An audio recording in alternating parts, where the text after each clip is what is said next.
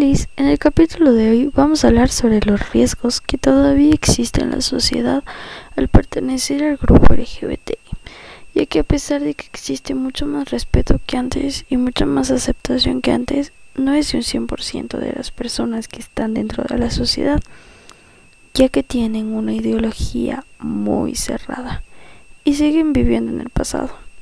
Y con eso no digo que las cosas del pasado son malas, con eso quiere decir que a pesar de que no todo lo del pasado es malo, debemos aprender a seguir adelante y aprender a respetar y aceptar lo que es diferente del pasado y no juzgar a los demás por cómo lucen, por cómo actúan y hasta por cómo aman o a quién aman. No debemos ser personas prejuiciosas, ya que no todo en la vida es como nosotros queramos.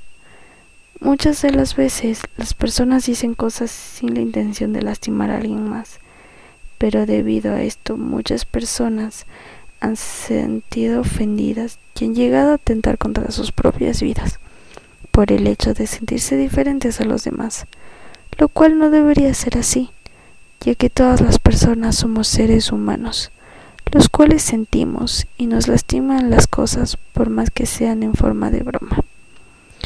En la sociedad hoy en día existen varios riesgos al pertenecer al grupo LGBTI, tanto físicos como psicológicos. Los físicos se pueden dar por parte de personas que no aceptan que esta persona sea diferente, por así decirlo, o hasta de personas que sean cercanas al mismo, por el hecho de no aceptar sus gustos o preferencias. En varios países del mundo existe el castigo al ser una persona LGBT con meses o hasta años de cárcel. Por esto, en al menos 59 países del mundo existe esta pena. Hay encarcelamiento, aunque no sea reconocido por la ley. 31 países que se castigan por hasta 8 años de prisión y 26 países con un riesgo de ser castigado con 10 a una cadena perpetua.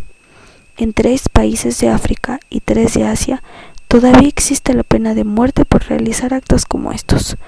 Los riesgos psicológicos que pueden llegar a sufrir estas personas por pertenecer a este grupo son de discriminación, terapia de convención y hasta el suicidio.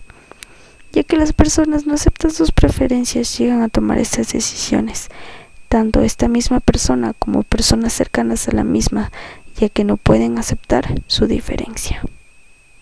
Y una vez más, gracias por escuchar Soul Colors. Te esperamos en el siguiente capítulo.